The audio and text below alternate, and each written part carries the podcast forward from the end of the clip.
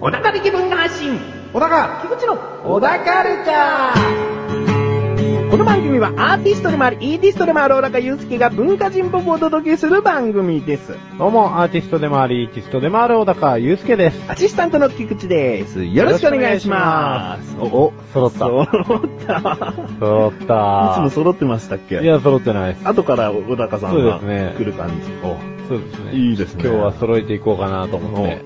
まあ次回はね、きっと揃わなかったりするんでしょうけどね。そうですね。はいうん。まあ、今回はですね、うん。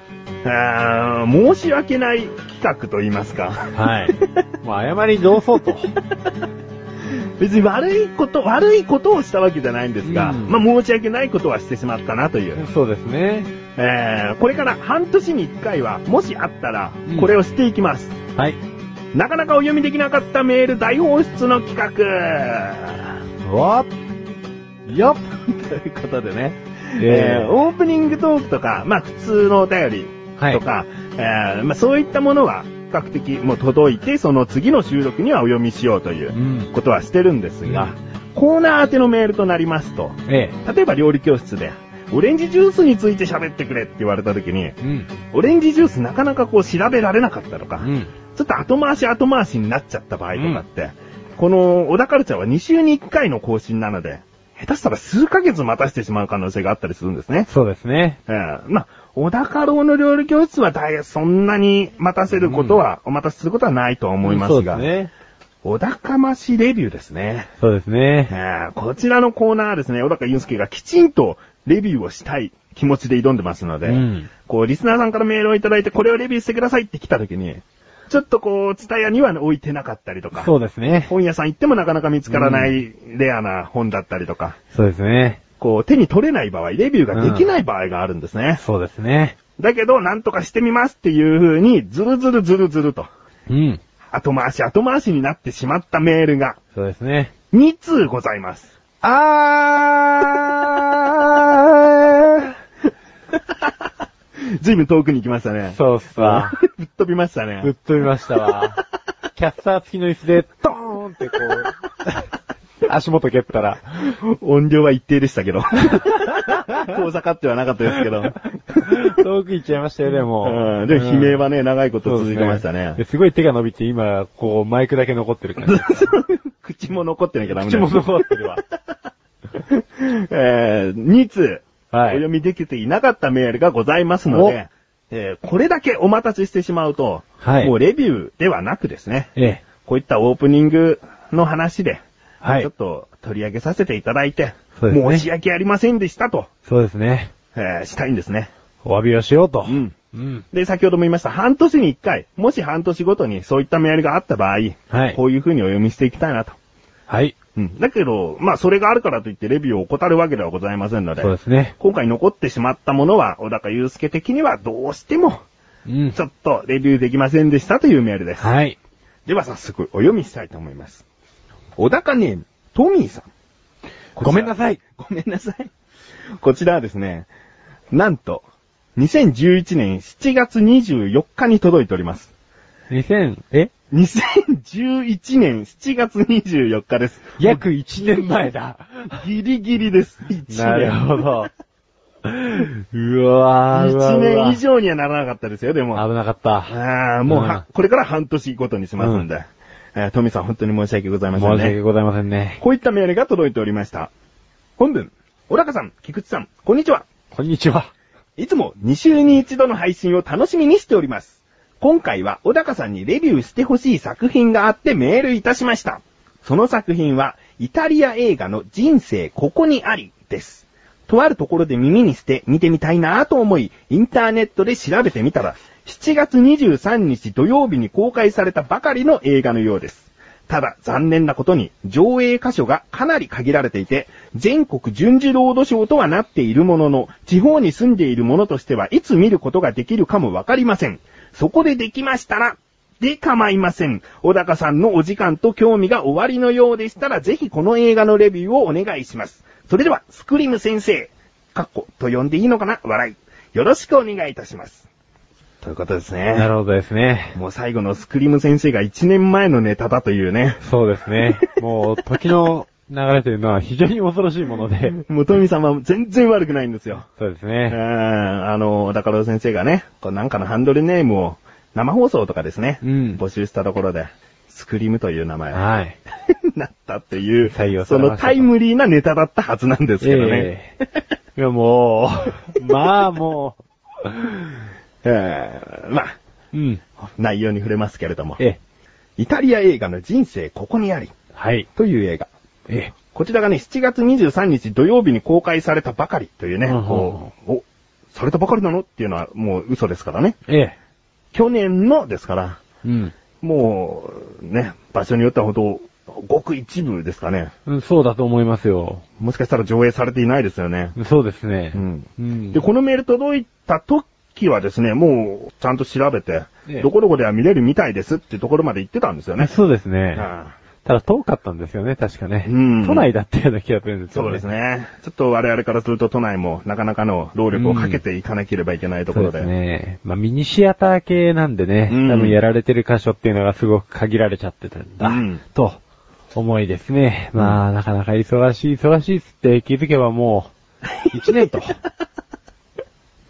でもずっと頭にありましたよね。まあ、そうですね。なんか忘れて、あ、こんな目だった、しまった、ではないですからで。はないですね。だから、こんなにこう、ズルズルしちゃってたのかっていう驚きがあったんですね。衝撃なのはそこですよ ね。1年 !1 年経ってたかっていう。えー、暗いりになるような、ね、トミーさんとしては一体いつになるんだっていうね。 そうですうね。んもう、1年もお待ちいただいてたんだとしたら、もう、とにかく何か菓子折りか何かをです ね、進呈したいところなんですけれども。えーうん。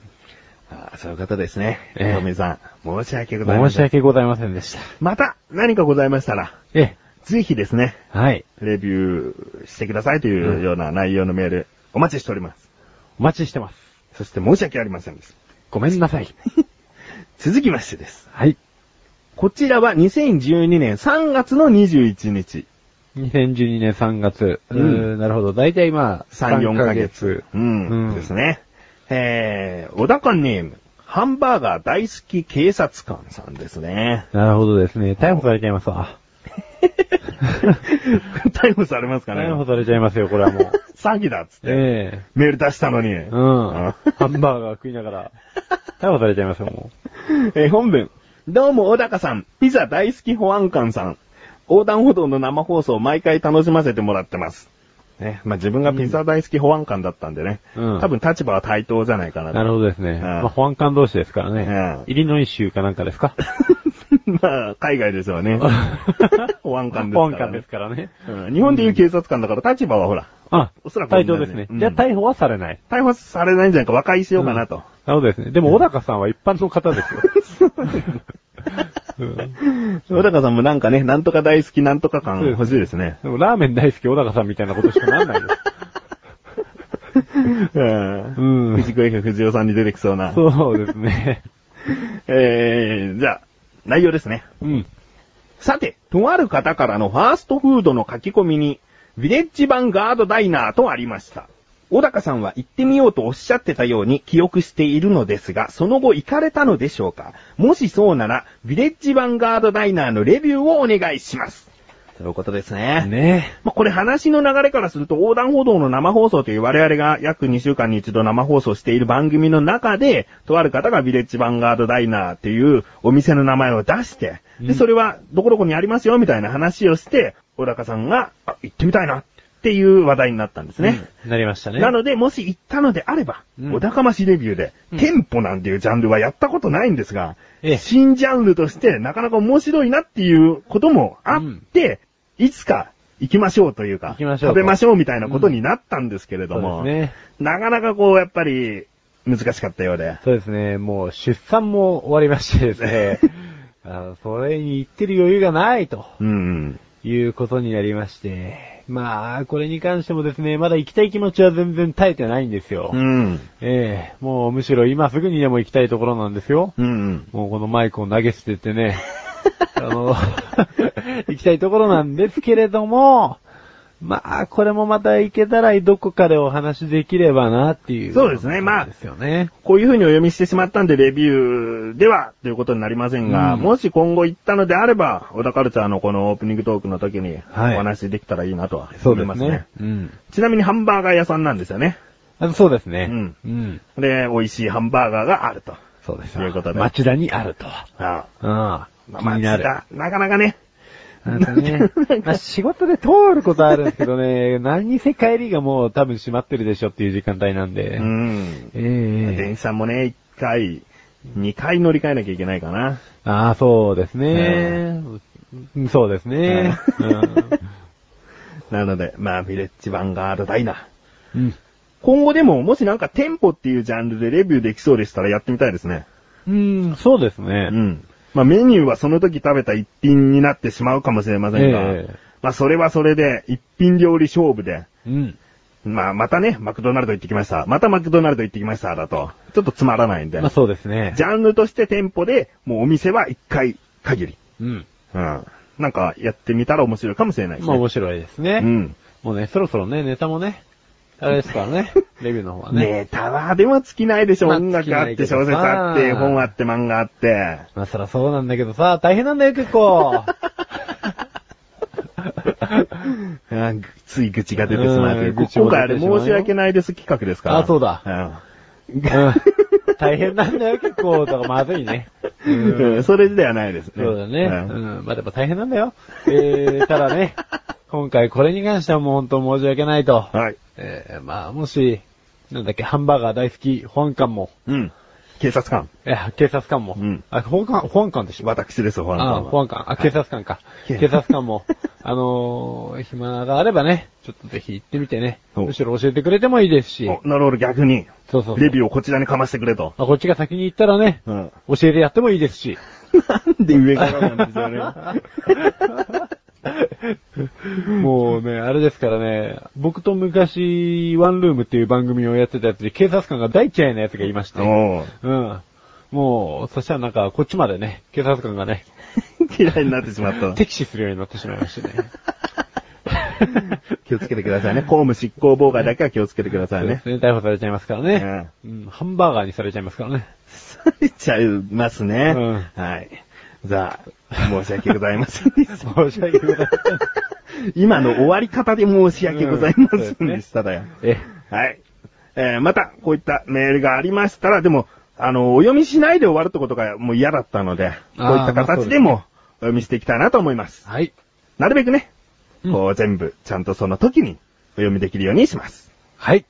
それではここで一旦、 CM です DY のパルベラジビーとパーソナリティの DY です。えーとにかく音だけでどれだけ面白いとか楽しいものを、えー作ることができるかっていうのをですね、素人なりに追求しながらやっております。リスナー参加型のコーナーなんかもあるので、もし聞いてこれはと思うものがあったらコメントやメールをいただけるとありがたいなと思っております。DY のパルベラジビーとポッドキャストは毎週日曜日更新よろしく。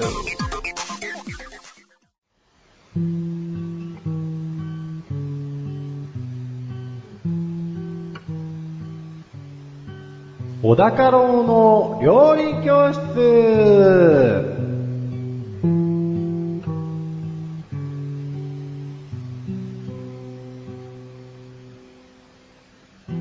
このコーナーは料理研究家の小高郎先生に食についてあれこれご指導していただくコーナーです。ちなみに番組内で料理は一切いたしません。先生よろしくお願いしおます。願いします。す。早速今回の料理食材テーマお願いします。せんべい。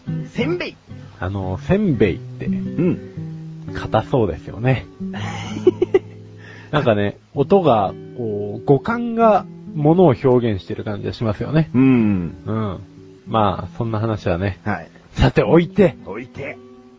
せんべいについてお話ししますと、すごい顔なんですよ。置いてとか言うときね、表情豊かに喋ってます、先生。ね、はいもうね、映像でお届けできないのが残念なぐらい。え はい、どうぞ。ーはい、えーせんべいとはですね、穀物の粉を使って食べる一つであると。うん。で、日本では焼き菓子の一種として、おおむね平たい形状をしてますよと。はい。で、もともと中国では、うん。小麦粉、うん。泡、緑豆などの粉を水で溶いて、鉄板状に広げて焼いた、一銭洋食って知ってますわからない。一銭洋食ってですね、まあ本当お好み焼きの海板みたいなやつなんですけど、おうああいう形状のやつをせんべいと呼んでるんですわ。なるほど。中パ国リではパリしてるんですかね。えー、っとですね、あんまりパリパリはしてないみたいですね。おだうからパリッとしてるのは日本だけなんですわ。あ、そうですか。そうなんですよ。まあ、下手したらちょっと違うかもしれませんけど、北京ダック包むような皮とか。あ、ちょっと違いますね。はい、どうぞ。はい。まあ、あのーちなみにですね、このせんべいのせ、うんん。えー、せん汁という字ですと。うん。べいは餅ですよと。うん。うん。で、この千っていう字はですね、中国では薬を煎じるという意味ではなくほう、鉄板で焼くことを指しているなるほど。と。うん。で、餅っていう字に関しても、中国ではまた別物みたいでですね、うん。小麦とか、米とか、おそういったものを呼ぶらしいです わ。穀物的なものを。そうですわ。なるほど。じゃあそのまま穀物的なものを焼いたものってことですね。そうですね。おうじゃあレッスン1いきます。はい。レッスン 1! せんべいとは、せんが焼く、べいが穀物という意味だから、穀物を薄く焼いたものを言うんだよですね。そういうことですね。おうはい。で、まあ日本におけるこのせんべいはですね、大きく分けて、いくつかあるんですけれど も。大きく分けたのに。大きくですね。はいまあ自分は調理法とそれをみなします。ええ焼き、揚げ。蒸すはないと思うんですけどね。でも、そうですね3種類にします。あ、正解。お、やっ すごいね。さすが、ビッグイーティストだ ね。あ料理研究家ではないですけれども、すね食うことに関してはってことですね。おうはい。ありがとうございます。なるほどね。あ、褒めてるよ。ん 褒められてると思ってますか、こ っちは。あのー、まあ、大きく分けて、小麦粉、卵などを原料にするものと、あと、米を原料とするものと、 バレー書などのでんぷんを用いてるものの3種類なんで、なるほど。まあ、焼き揚げとかっていうのもね、まあ、答えだけが合ってたんで、うん途中式は全然間違えてたってことですね。そうですね。はいまあでも、あれですわ。さすがビッグイーティストと。称したいと。やっぱり褒められてなかったです ね。で、まあさらにですね、焼けずに、焼かずに揚げたり別の材料を用いたりなどの類似の外観や、うん食感を持つものもせんべいと呼ぶ場合がありますよと。おううん。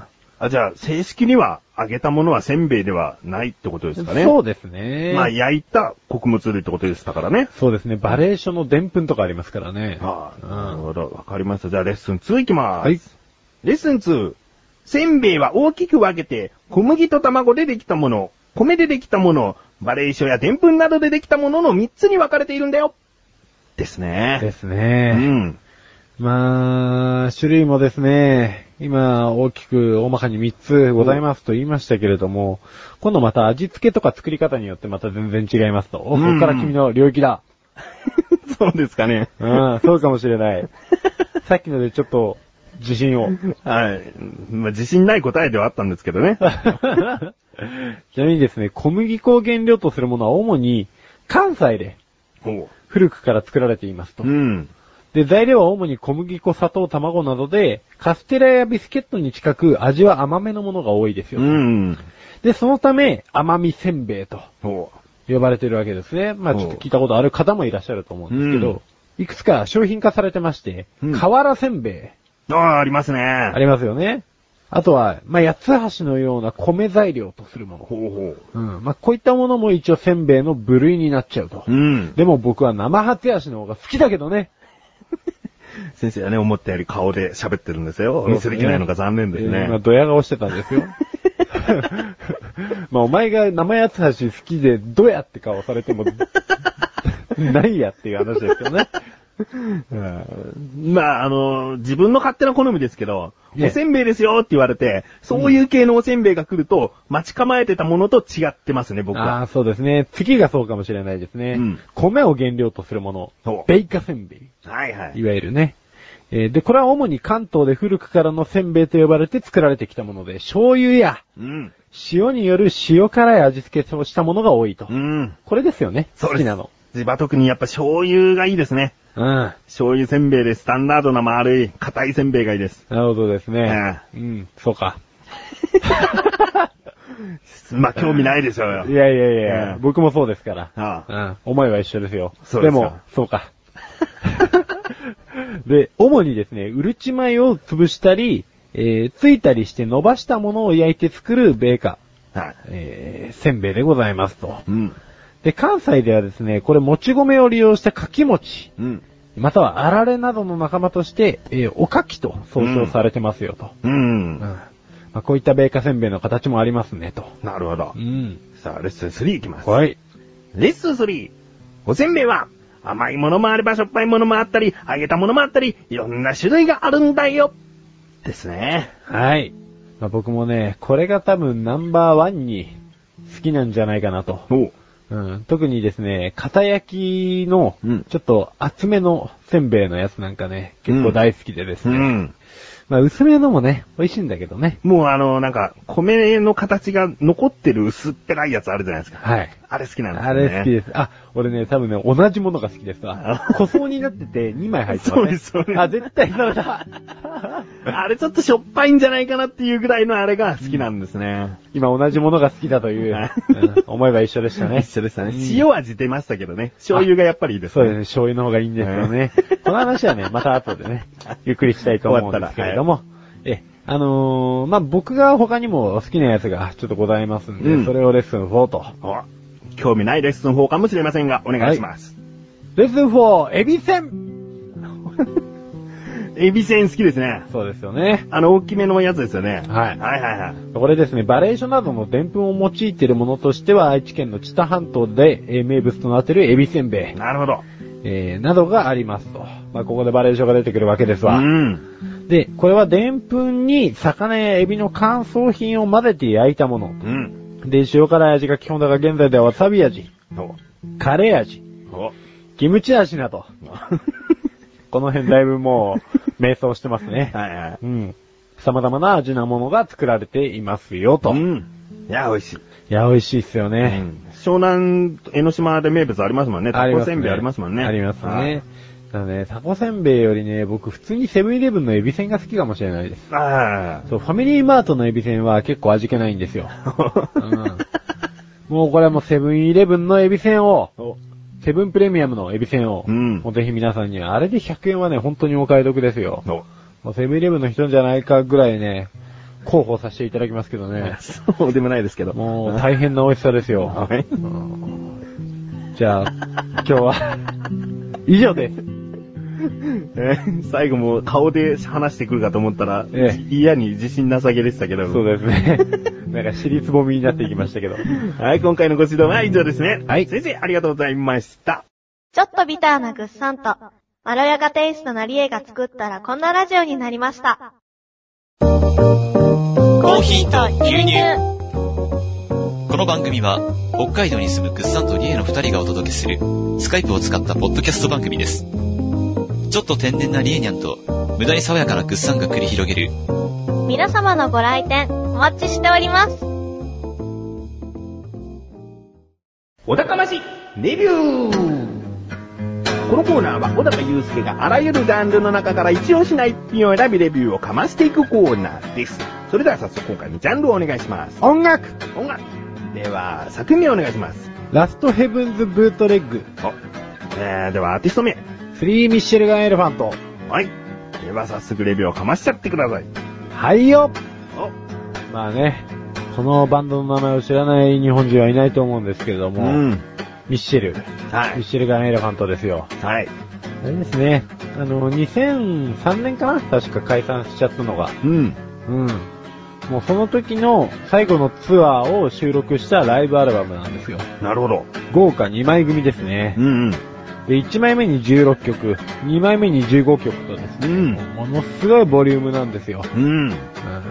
聞いたことありますああの、音楽は、すいません。あ、なるほど。はい聞いたことはないと。はい。もう、ロックバンドの王道とは知ってますけほど。どですね。うんまあ、ロカビリーテイストみたいなのが結構盛り込まれてですね、あの、普通のロックンロールと、うんえーいう感じだとお思いの方も多いんですけれども、うんちょっとこうですね、ブライアン・セッツァーとかですね、そういうロカビリーの王道みたいなテンポを、あの、巧みに盛り込んだですね、実は結構テクニカルでキャッチーなバンドなんですわ。うん。うんで、まあ、ロックンロールの王道って言われてるだけあって、やっぱりギターサウンドがメインになってるんですけど、このギターの安倍久さんっていうのがですね、まあ、亡くなってしまいまして、おー非常に悲しいと。ただ、あのー、久原さんっていうドラムの方と、ボーカルの千葉さんっていう方はですね、今も精力的に活動されてまして、うん。えっと、今、ザ・バースデーかなバースデーっていうバンドでやられてるんですけれども、うん。まあ、そこで、あの、ミッシェルのちょっと名残も聞けるんですが、やっぱりですね、この何と言っても、ミッシェルガ・エレファントの、安倍さんのですね、ギターをぜひ、そう。堪能していただきたいと。なるほど。で、まあ、特徴的なのは、ボーカルだと言われてるんですけれども、あのーギターを始めたて、もしくは、これから始めたいなーとか、逆に音楽にあんまり興味がなかった人は、とりあえずこれを聴いておけば、間違いないと。もうギターやりたくなると。やりたくなると。うんもう絶対この人のカッティングって言って、こう、チカチカダーンみたいなのをやりた くなると。もう、検証になっちゃうと。ですね、僕も何回かコピーしたんですけれども、うんボーカルに関してはですね、あの、真似をしようとして喉を痛め、うん。ギターに関してはやっぱり手首を 痛め、大変な思いをしましたと。やる気になってもやる気になれませんね。そそうでれすねを聞いちゃうと。ただね、もう、あれですね、恥ずかしい話なんですけれども、もうギター弾いて振りとかしてね、ジャンプしながら聴きたくなっちゃうようなおお。アルバムですわ。おもうしましたしね、実際ね。なるほどエアギターをしたくなると。そうですね。うんで親にね、見られないようにしてください ね。できるだけね。はい。うん。じゃあ、ちょっと早いですけれども、ええ今回の星の数を言っちゃっていいですかはい。5つ最大が5つ星でございます。5つです。まあ、今回早めだったんですけれども、それでも5つの作品ですよと。そうですね。うんまああの、今これを超えるロックンロールバンドは出てきてないんで、なるほど。ええ。もう、ワクワクしたいという方に関してはもう、 聞いてくださいと、とにかく。まあ、小高祐介自身もワクワクしたい。待ってるよそうですねってことなんですね。もう、破壊力しかないです、このアルバムに関しては。おうん もう、デストロイな気分をですね、はいぜひ、ご堪能いただければと。はい。えわかりました。ということで、今回は、シー・ミッシェルガン・エレファントさんのラストヘブンズ・ブートレッグというアルバムをレビューしました。以上、小高ましレビューでした。